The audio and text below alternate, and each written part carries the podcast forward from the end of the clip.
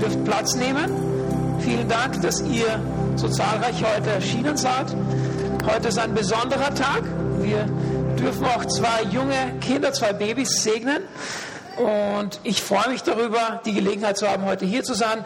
Nachdem ich viele Gesichter sehe, die ich bisher noch nicht gesehen habe. Ich weiß, einige von euch habe ich vorher getroffen. Ihr seid zum ersten Mal da. Herzlich willkommen. Aber andere, wenn wir uns nicht kennen, mein Name ist Ray Schaser. Ich bin der Sohn vom Pastor hier, von Martin und mir. Und meine Frau Sam und ich dürfen eine Gemeinde im Süden von Linz leiten, die One Community Church. Und äh, ich darf heute ein paar Gedanken aus dem Wort Gottes an euch richten.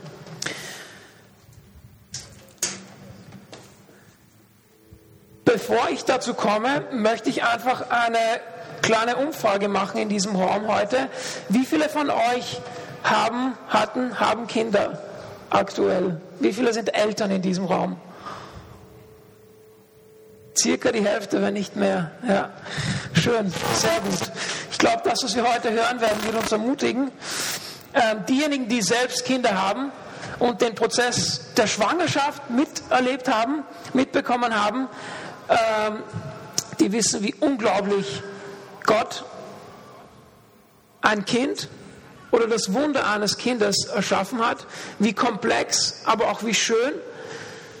Es ist zu beobachten, wie sich ein kleines Baby entwickelt und wieder nach neun Monaten oder nach der Zeit, solange es eben im Bauch ist, dieses Kind auf die Welt kommt mit allen Sinnesorganen, mit all dem, was Gott erschaffen hat für ein kleines Lebewesen. Und es ist einfach unglaublich. Wir haben zwei Kinder, dass mitbeobachten zu dürfen, wie unser Schöpfer Gott heute immer noch so kreativ schöpferisch tätig ist. Und es ist ein Vorrecht, wenn Gott junge Familien mit Kindern segnet. Und es ist ein Vorrecht, dass wir diese Kinder segnen dürfen, beten dürfen für sie. Der Segen kommt natürlich von Gott selbst. Und heute sind wir hier versammelt, um natürlich gemeinsam zu feiern, dieses neue Wunder des Lebens und auch um Gott dafür zu danken und Gott zu loben und zu preisen, dass er ein neues Leben schenkt und auch in dieser Gemeinde Wachstum schenkt, physisches Wachstum schenkt, durch neue Kinder, durch Nachwuchs, durch die nächste Generation, die kommt. Und weil wir aus unterschiedlichen Kontexten heute hier sind, ähm, ist das vielleicht nicht allen vertraut. Warum segnen wir Kinder? Andere Traditionen taufen Kinder oder christliche Traditionen, die katholische oder evangelische Kirche. Diese Tradition der Segnung der Kinder ist eine sehr alte. Eine sehr, sehr alte. Wir sehen sie schon im Alten Testament beim Volk Israel, aber auch Jesus hat Kinder gesegnet. Ein paar Eltern haben ihre Kinder zu Jesus gebracht, damit er ihnen die Hände auflegt und, und sie segnet. Also wir machen heute nichts anderes als das, was Jesus uns vorgelebt hat auch und segnen einfach die Kinder, die Gott uns schenkt. Aber die Tradition im jüdischen Volk war es nicht nur Neugeborene zu segnen, sondern jeder erstgeborene Junge in einer Familie gehörte Gott, also war sozusagen Gottes Eigentum. Und es gab konkrete Richtlinien für die Opfer, die die Eltern dann bringen mussten. Und auch Jesus war das erste Kind, bekanntlich von Maria und Josef. Josef war nicht sein leiblicher Vater, aber Maria seine leibliche Mutter. Und somit mussten auch sie alles erfüllen für Jesus, was durch ähm, das jüdische Gesetz an Richtlinien da waren.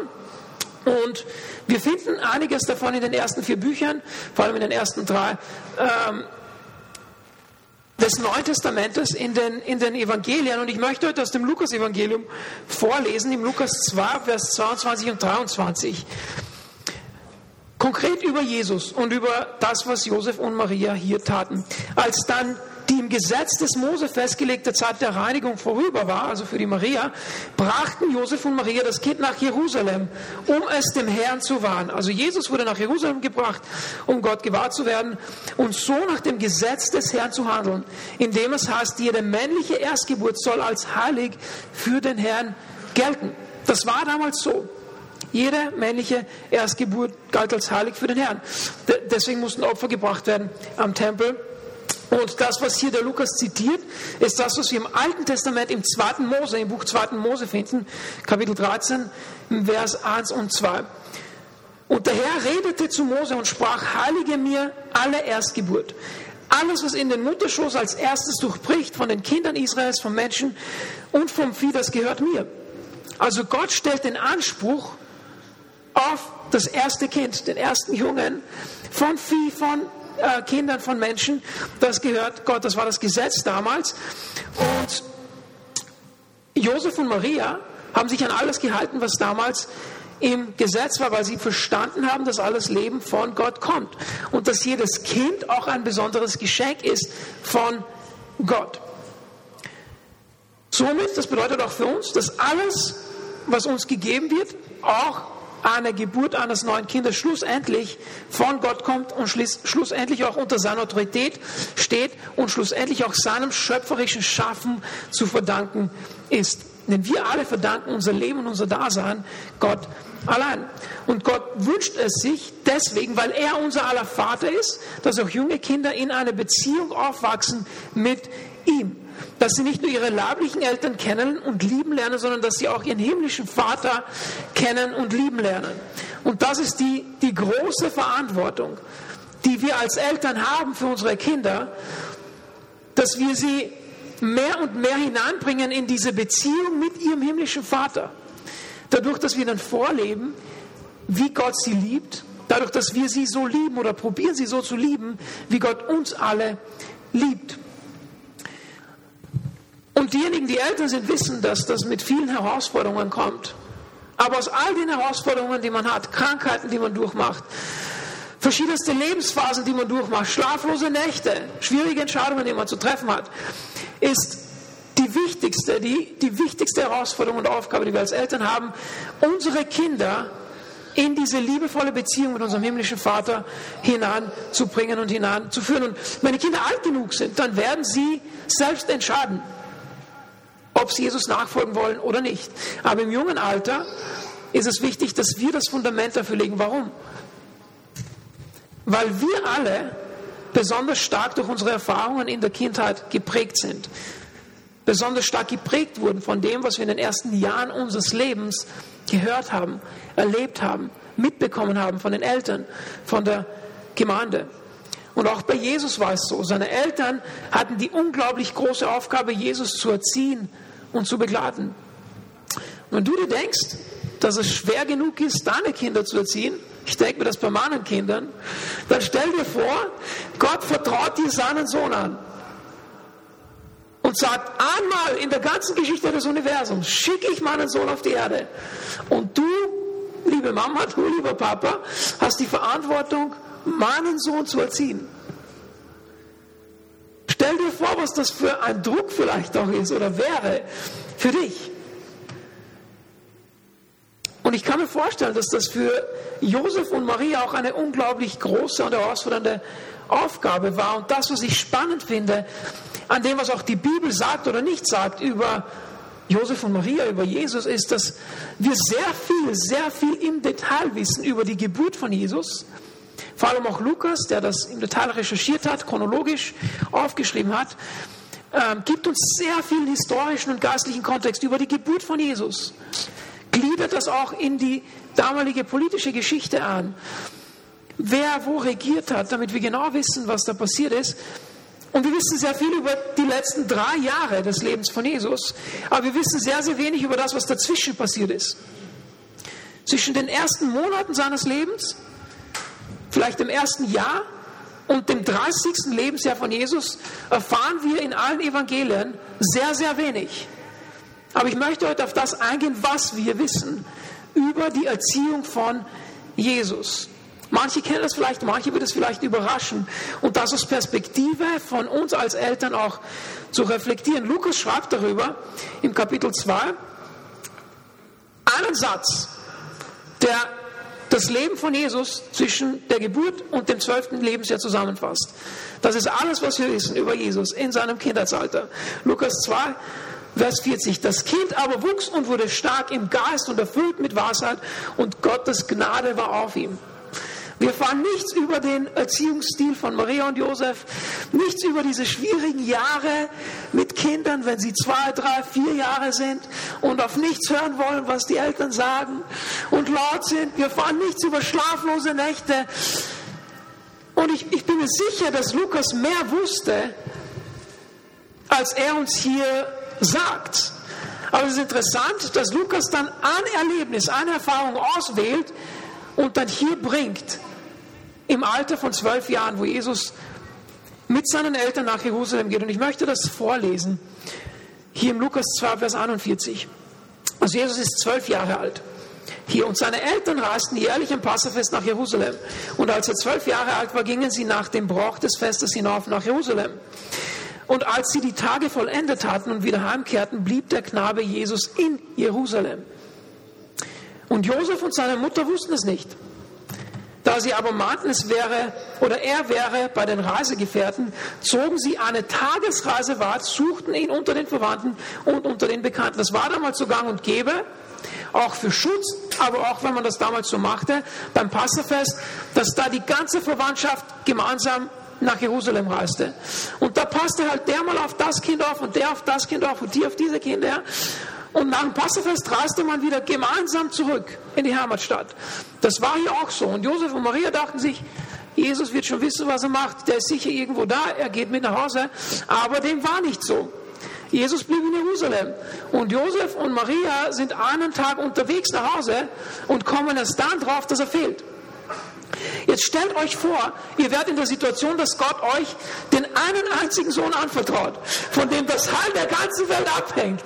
Und ihr verliert diesen Sohn in Jerusalem. Im Alter von zwölf Jahren. Okay, nicht, dass das schlimm genug ist, aber stellt euch vor, aus den 30 Jahren, in dem ihr den Sohn Gottes erziehen solltet, recherchiert jemand alles über Jesus. Und welche Geschichte sucht er sich aus, um über euch als Eltern zu erzählen? Die eine Geschichte, wo ihr es komplett vermasselt habt. Und wo ihr den Retter der Welt verloren habt. Aber die Geschichte geht weiter. Und weil sie ihn nicht fanden, das war eine kluge Entscheidung, kehrten sie wieder nach Jerusalem zurück und suchten ihn. Und das geschah nach drei Tagen fanden sie ihn im Tempel, sitzend mitten unter den Lehrern, wie er ihnen zuhörte und sie befragte. Und ich habe mir die Frage gestellt, warum sind sie nicht gleich in den Tempel gegangen? Sie wussten doch, dass Jesus der Erlöser der Welt war. Also wenn ich den Erlöser der Welt suche, dann gehe ich doch gleich in den Tempel. Aber die waren drei Tage irgendwo unterwegs und dann gehen sie in den Tempel und finden ihn dort. Es erstaunten aber alle, die ihn hörten, über sein Verständnis und seine Antworten. Und als sie ihn sahen, also als Maria und Josef ihn sahen, waren sie bestürzt. Und seine Mutter sprach zu ihm, Kind, warum hast du uns das angetan? Ich kann mir das nur vorstellen. Sie, dein Vater und ich haben dich mit Schmerzen gesucht. Und er sprach zu ihnen, weshalb habt ihr mich gesucht? Als wäre das total normal, dass er da ist. Wusstet ihr nicht, dass ich in dem sein muss oder in dem Haus sein muss meines Vaters? Und sie verstanden das Wort nicht damals, das er zu ihnen sagte. Und er ging mit ihnen hinab und kam nach Nazareth und ordnete sich ihnen unter. Also war seinen Eltern gehorsam. Und seine Mutter behielt all diese Worte in ihrem Herzen. Und Jesus nahm zu an Wahrheit und Alter und Gnade bei Gott und den Menschen. Vers 52, ich lese dir nochmals. Und Jesus nahm zu an Wahrheit und Alter und Gnade bei Gott und den Menschen. Dieser Vers fasst die nächsten 18 Jahre seines Lebens zusammen. Also zwischen dem Alter von 12 Jahren und 30 Jahren, das ist alles, was wir wissen über ihn. Und mehr sagt uns Lukas und auch die anderen Autoren der Evangelien, sagen uns nichts über die Erziehung von Jesus, über das Großwerden, über die Entwicklung von Jesus. Und ich finde es bemerkenswert, wie ich vorhin erwähnt habe, dass aus all dem, was man erzählen hätte können, über Josef und Maria, aus all den schlaflosen Nächten, aus dem Umzug nach Ägypten und dann wieder zurück mit Jesus, aus vielen Herausforderungen, Lukas sich entscheidet, dieses eine Erlebnis, das sie alle hatten, zu erzählen. Und ich glaube nicht, dass Josef und Maria zu dem Zeitpunkt, Josef sicher nicht, Maria wahrscheinlich auch nicht mehr am Leben war, um das mitzubekommen. Aber wenn das ich gewesen wäre, wenn unsere Kinder groß sind und jemand schreibt eine Biografie und sie entscheiden sich, den einen, die eine Begebenheit weiterzugeben, wo wir es komplett vermasselt haben als Eltern, wäre ich nicht sehr begeistert. Um das, um das mild auszudrücken. Aber das haben wir hier. Und ich stelle mir einfach die Frage, was uns das als Eltern sagen kann heute. Und eines der Dinge, die ich mir mitnehme daraus, ist, dass so vieles von dem, was wir in unsere Kinder investieren, so vieles von dem, was passiert in der Erziehung der Kinder, komplett unsichtbar und ungesehen ist von dem Auge der Öffentlichkeit. Und vielleicht wollte Gott auch, dass Jesus und Maria und Josef dieser Schutz gegeben wurde, dass sie ihn erziehen konnten, ohne dass die ganze Öffentlichkeit das mitbekommen hat. Aber ich denke auch, dass das uns heute Mut machen darf, egal wie es dir geht in der Erziehung deiner Kinder, egal wie herausfordernd es ist, egal wie wenig sichtbar ist, was du und was wir in die Kinder hineinsehen und hineinlegen. Gott sieht es. Und auch dann, wenn niemand anders jahrelang zusieht und zuhört. Gott sieht das Investment, das du in deine Kinder machst. Und auch wenn diese Begebenheit auf der einen Seite ein negatives Licht bringt über Josef und Maria, zeigt das aus meiner Sicht auch etwas sehr Positives über Josef und Maria und über die Erziehung, die sie Jesus mitgegeben haben. Denn sie finden ihn nicht irgendwo, wo er Sachen macht, die er nicht tun hätte sollen, im Teenage-Alter von zwölf Jahren, sondern sie finden ihn im Tempel, wo er sich auseinandersetzt mit der Lehre des Judentums. Und das reflektiert aus meiner Sicht auch, was sein Interesse war. Natürlich war Jesus ein besonderes Kind. Verstehe mich nicht falsch. Was anderes würde ich mir auch nicht erwarten von ihm. Aber trotzdem, wird auch sichtbar, dass sie aus meiner Sicht investiert haben in ihn.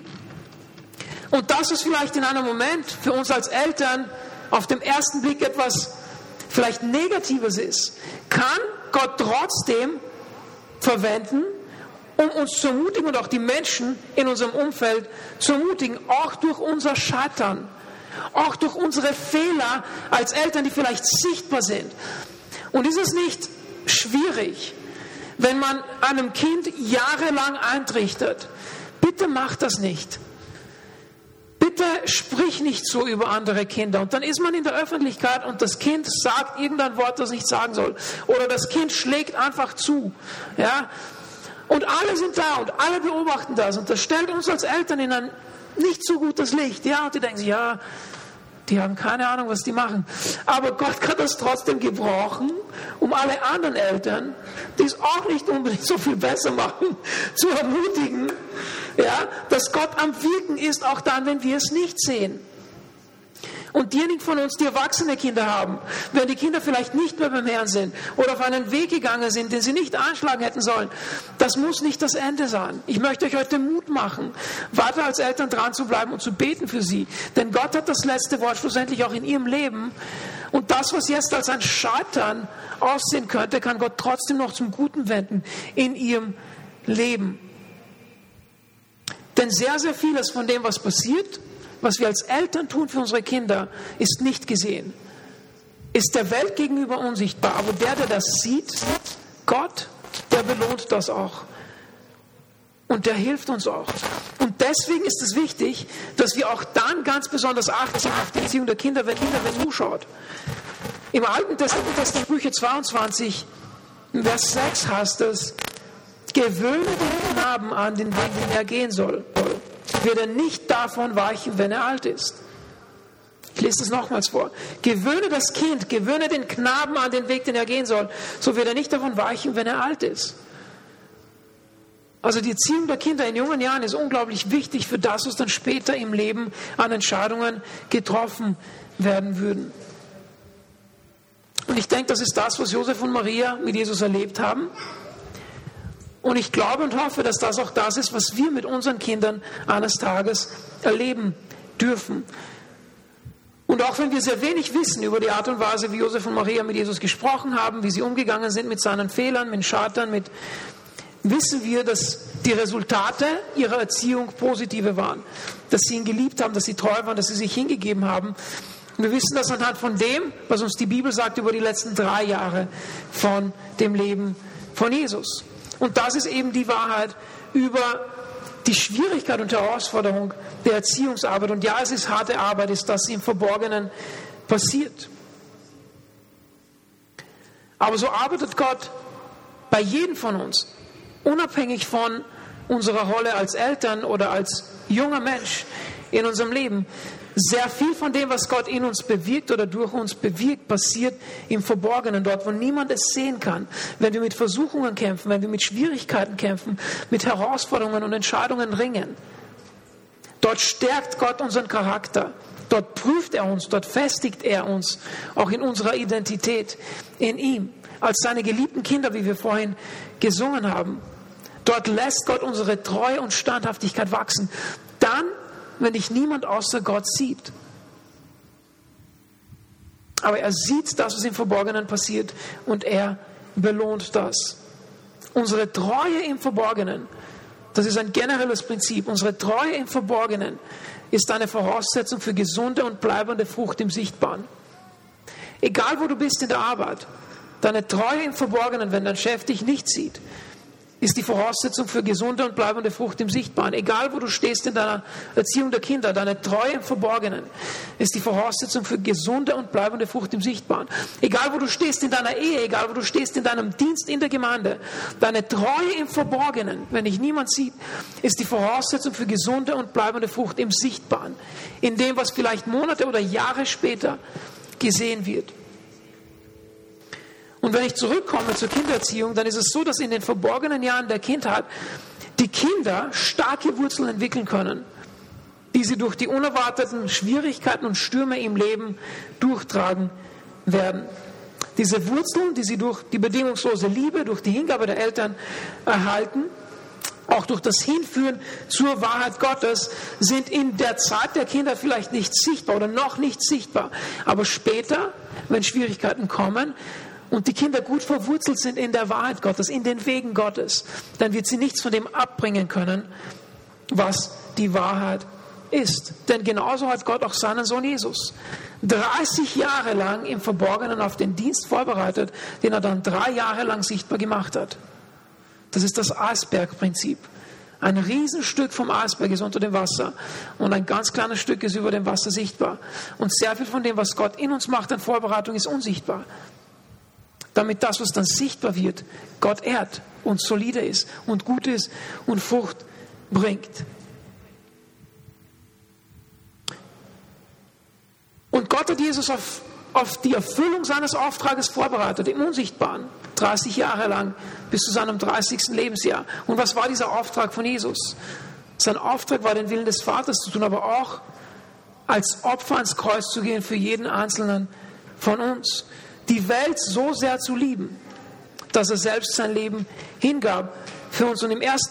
Johannes 4, im Vers 9 steht geschrieben, Gottes Liebe zu uns zeigt sich darin, dass er seinen einzigen Sohn in die Welt sandte, damit wir durch ihn das ewige Leben haben. Und das ist die wahre Liebe. Nicht wir haben Gott geliebt, sondern er hat uns zuerst geliebt und hat seinen Sohn gesandt, damit er uns von unserer Schuld befreit. Das ist wahre Liebe. Ein Gott, der das Allerwertvollste, das er hatte, geopfert hat für uns, damit wir seine Kinder werden können. Und all diejenigen, die Kinder haben, können sich wahrscheinlich kaum vorstellen, was das für ein Opfer ist. Das eigene Kind hinzulegen, sterben zu lassen am Kreuz. Für Sünder, für Menschen, die weit weg waren von Gott. Aber so sehr hat Gott die Welt geliebt, dass er bereit war, dieses Opfer für uns zu bringen. Und vielleicht hörst du das zum ersten Mal, vielleicht hörst du es zum wiederholten Mal. Aber ich wünsche mir, dass das einfach heute ganz tief in dein Herz hineinkommt und durchdringen kann. Wie tief und wie groß und wie weit und wie unglaublich Gottes Liebe für jeden Einzelnen von uns ist. Vielleicht denkst du, es ist ein Zufall, dass du heute da bist, aber ich glaube nicht, dass das so ist. Ich glaube, dass jeder von uns heute hier ist, weil Gott diesen Moment geplant hatte für uns, um uns nochmals bewusst zu machen, als unser himmlischer Vater, wie sehr er jeden von uns liebt, dass er uns das Leben geschenkt hat. Aber nicht nur ein Leben hier auf der Erde, sondern er möchte jeden von uns ein ewiges Leben schenken, das niemals aufhört. Ein Leben ohne Schmerz und ohne Tod und ohne Leid und ohne Trennung und ohne Krankheit. Ein ewiges Leben mit ihm. Und egal, wie deine Kindheit war. Egal, was dir passiert ist in den vergangenen Jahren oder Jahrzehnten, egal wie oft du vielleicht abgelehnt wurdest von Menschen in deinem Leben, egal wie viele zerbrochene Beziehungen oder schwierige Jahre hinter dir liegen. Jesus hat uns versprochen, dass dann, wenn wir zu ihm kommen, so wie wir sind, dass er uns nicht ablehnen wird. Egal wie tief du vielleicht jetzt gerade in der Sünde steckst, er liebt dich.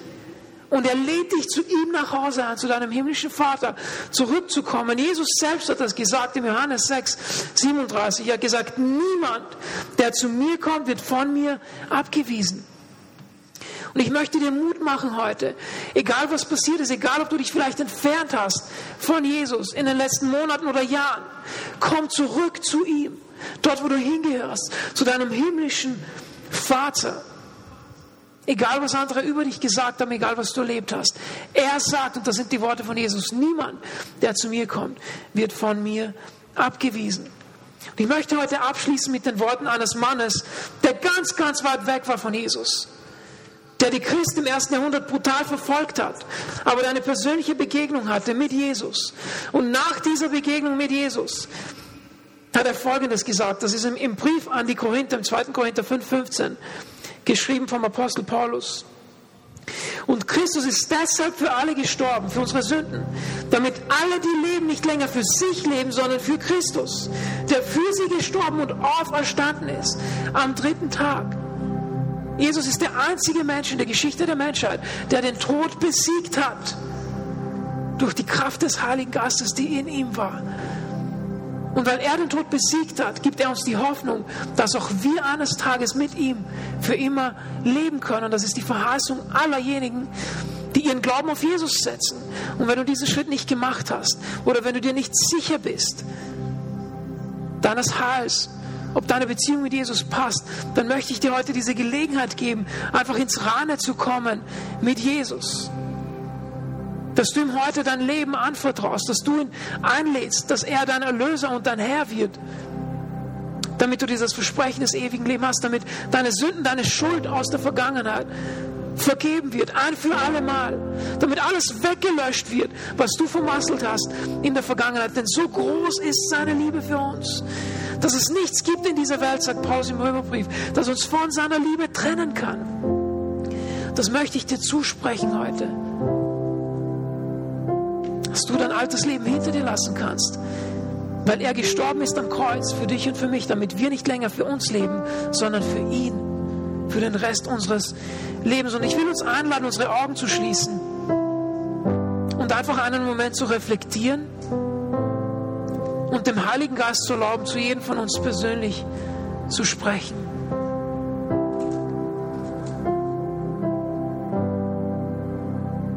Heute sein Reden hörst, wenn du heute spürst in deinem Herzen, dass seine Liebe dich zu ihm hinzieht, wenn du dein Leben noch nie Jesus als Herrn anvertraut hast oder wenn du dich entfernt hast von ihm in den letzten Jahren, mit allen Augen geschlossen will ich dir die Gelegenheit geben, heute die Entscheidung zu treffen, zu Jesus zurückzukommen und ihn zum Herrn und Erlöser deines Lebens zu machen. Wenn du heute da bist, ich möchte ein Gebet sprechen für dich, dann gib mir einfach ein kurzes Handzeichen, wenn du sagst, ja, ich möchte Jesus bitten, dass er mein persönlicher Erlöser wird heute. Ich sehe deine Hand, danke. Ich sehe deine Hand, danke. Sonst noch jemand? Ich sehe deine Hand, danke. Ist sonst noch jemand? Ich sehe deine Hand, danke. Sonst noch jemand, der sagt, ich möchte Jesus einladen, mein persönlicher Erlöser und Herr zu werden?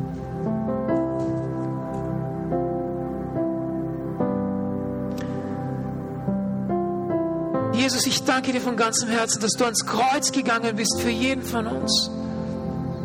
Danke, dass dann, wenn wir in unserem Herzen an dich glauben und mit unserem Mund bezeugen, dass du der Erlöser, der Messias bist, dass wir errettet sind, dass wir erlöst sind, dass du uns unsere Schuld und Sünden für immer vergibst. Und ja, ich danke dir für diese vier Personen, vier Menschen, die heute zu dir zurückkommen, zum Papa zurückkommen und ihr Leben dir neu anvertrauen möchten. Danke, dass du neues Leben schenkst, physisches Leben, aber auch geistliches Leben. Und ich bitte dich für diese Menschen, dass diese Entscheidung, die sie heute getroffen haben, eine ist mit ewigen Konsequenzen für sie, dass sie aus dem Reich der Finsternis ins Reich des Lichts versetzt wurden heute, dass sie dir mit ihrem ganzen Leben und ganzem Herzen vertrauen. Bitte lass ihre Sünden vergeben werden und lass sie heute einen Neustart erleben mit dir. Danke, dass du jeden von uns so annimmst, wie wir sind und dass du uns ständig zu dir hinziehst, Jesus. Danke für deine Liebe und deine Vergebung, dass du uns bedingungslos akzeptierst und annimmst. Und danke auch für diese zwei wunderbaren neuen Babys, die du diesen zwei schönen Familien geschenkt hast heute, die wir segnen dürfen. Ich danke dir für diesen Segen für die Gemeinde und den Zuwachs hier. Und bitte dich, dass du auch den restlichen Verlauf und die Kindersegnung jetzt weiterhin segnest. Danke, Jesus. In deinem Namen habe ich gebetet. Amen.